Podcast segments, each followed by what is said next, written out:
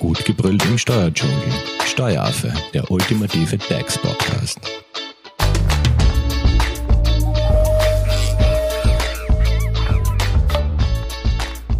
Hallo und herzlich willkommen beim Steueraffen.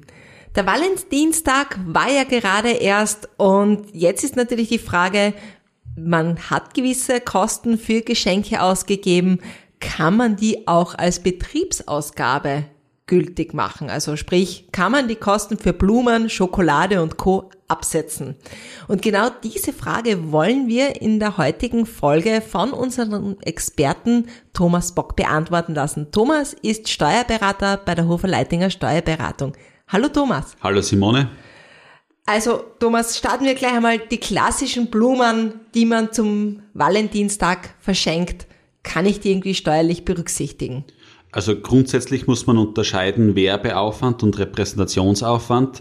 Und ich sage jetzt einmal vorab, die Blumen sind ein, ein klassisches Repräsentationsgeschenk und werden daher nicht abzugsfähig sein.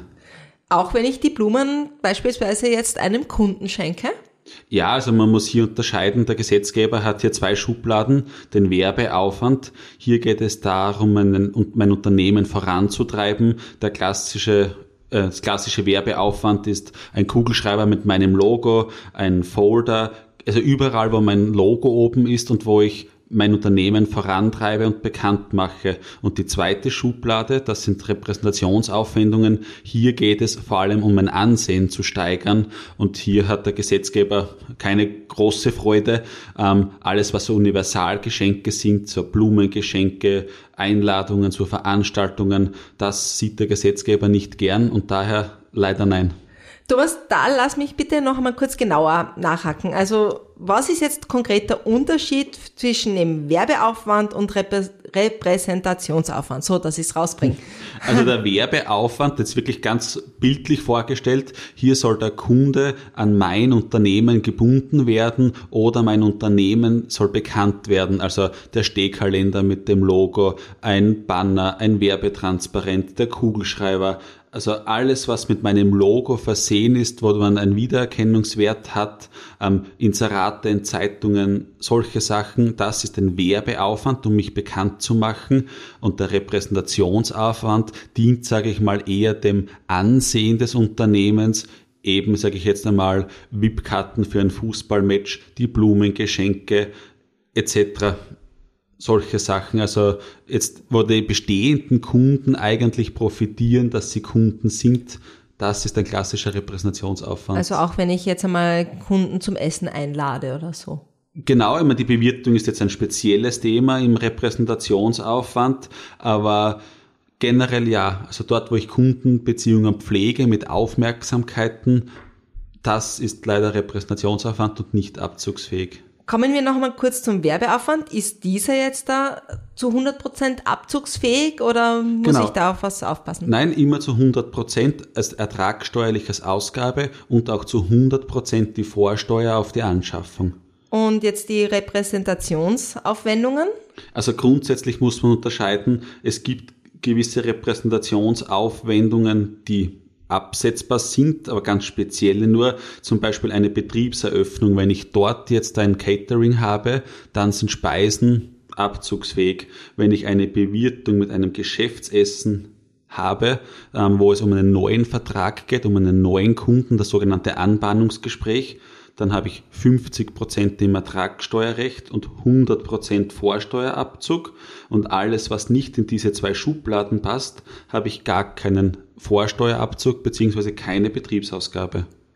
Das heißt, ähm, wenn ich jetzt da zu einem Essen einlade oder so, dann bleibe ich de facto auf den Kosten sitzen. Wenn genau. es jetzt nicht irgendeine Werbeveranstaltung fürs Unternehmen ist. Genau, also wenn ich den, meinen langjährigen Kunden zum Essen einlade, dann quasi Privatvergnügen, weil es dient ja nur meinem Ansehen. Schau, wie großzügig ich bin. Wenn ich jetzt einen neuen Kunden gewinnen will und sage, okay, bei einem Essen redet es sich leichter, dann ist das ein Anbahnungsgespräch und damit man das nicht übertreibt, hat der Gesetzgeber gesagt 50 Prozent und nicht 100.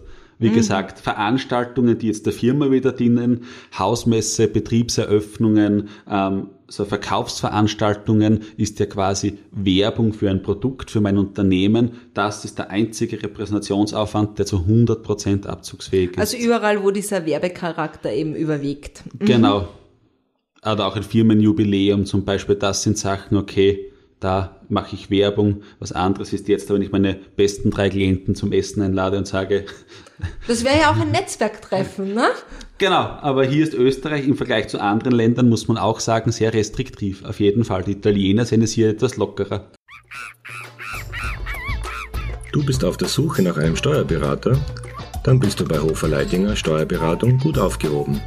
Nutze jetzt die Möglichkeit eines kostenlosen Erstgesprächs. Denkbar machbar. Mehr dazu unter www.hoferleidinger.at. Kommen wir vielleicht ähm, zu den Sachgeschenken. Äh, ich habe ja vorher gesagt, wenn man Blumen zum Valentinstag jetzt geschenkt hat, wie schaut's jetzt da aus? Wie werden die äh, ertragsteuerlich, beziehungsweise kann ich mir da die Vorsteuer zurückholen? Also Ertrag, also Sachgeschenke sind ertragsteuerlich auch wieder einzuordnen. Sachgeschenke mit Logo drauf oder so Kugelschreiber, Prospekte, Kalender etc., was gebrandet ist, würde ich jetzt mal sagen, 100% ähm, abzugsfähig und wenn sie den Wert von 40 Euro nicht übersteigen, muss quasi der, mein Gegenüber, der Beschenkte, es selbst auch nicht versteuern, weil denken wir daran, wir sind ein Fitnesscenter und ich schenke dir jetzt, um dich zu gewinnen, ein Jahresabo im Wert von 500 Euro, dann müsstest du das versteuern als sogenanntes ähm, Sponsoring.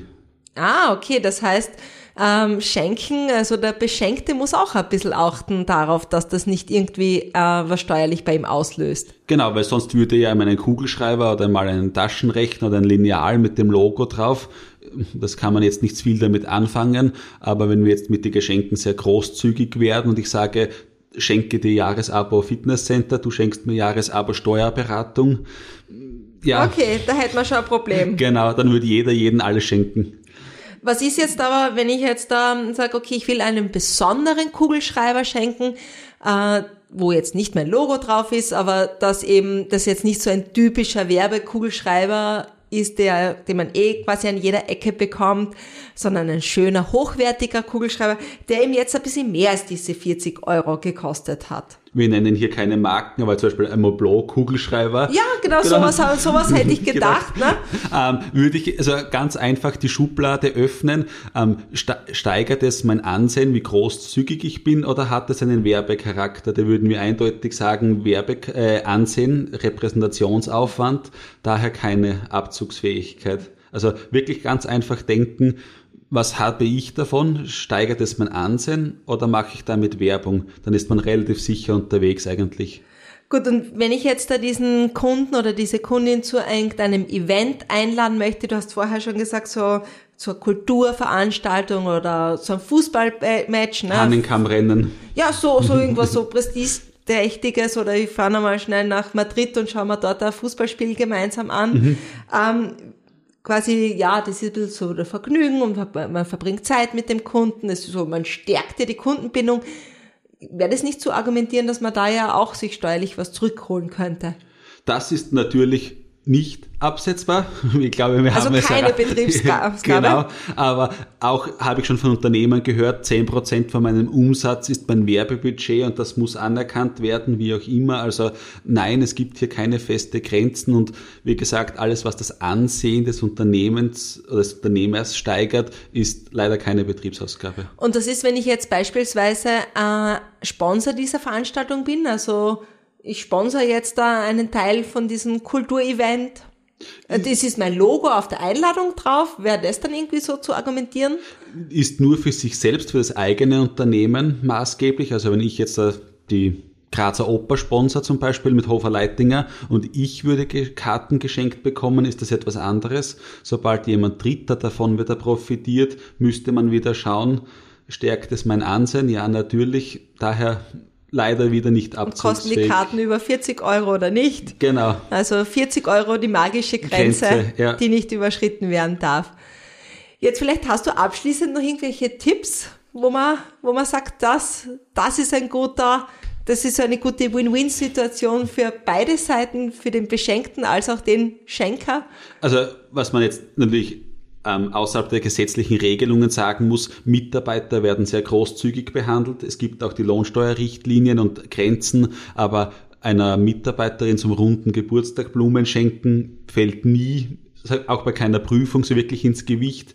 Und man kann nur sagen, Repräsentationsaufwendungen wie teure Autos ist der Klassiker bei jeder Prüfung. Also ich würde empfehlen, ordentlich zu trennen, was ist wirklich abzugsfähig, was ist nicht abzugsfähig, dann hat man kein Problem und verliert nicht gar eine Ausgabe, die man eigentlich absetzen könnte, wenn dann irgendwann der Betriebsprüfer sagt, ich glaube dir nichts, du hast nichts draufgeschrieben, mit wem du essen warst, das ist da auch ein wichtiger Punkt.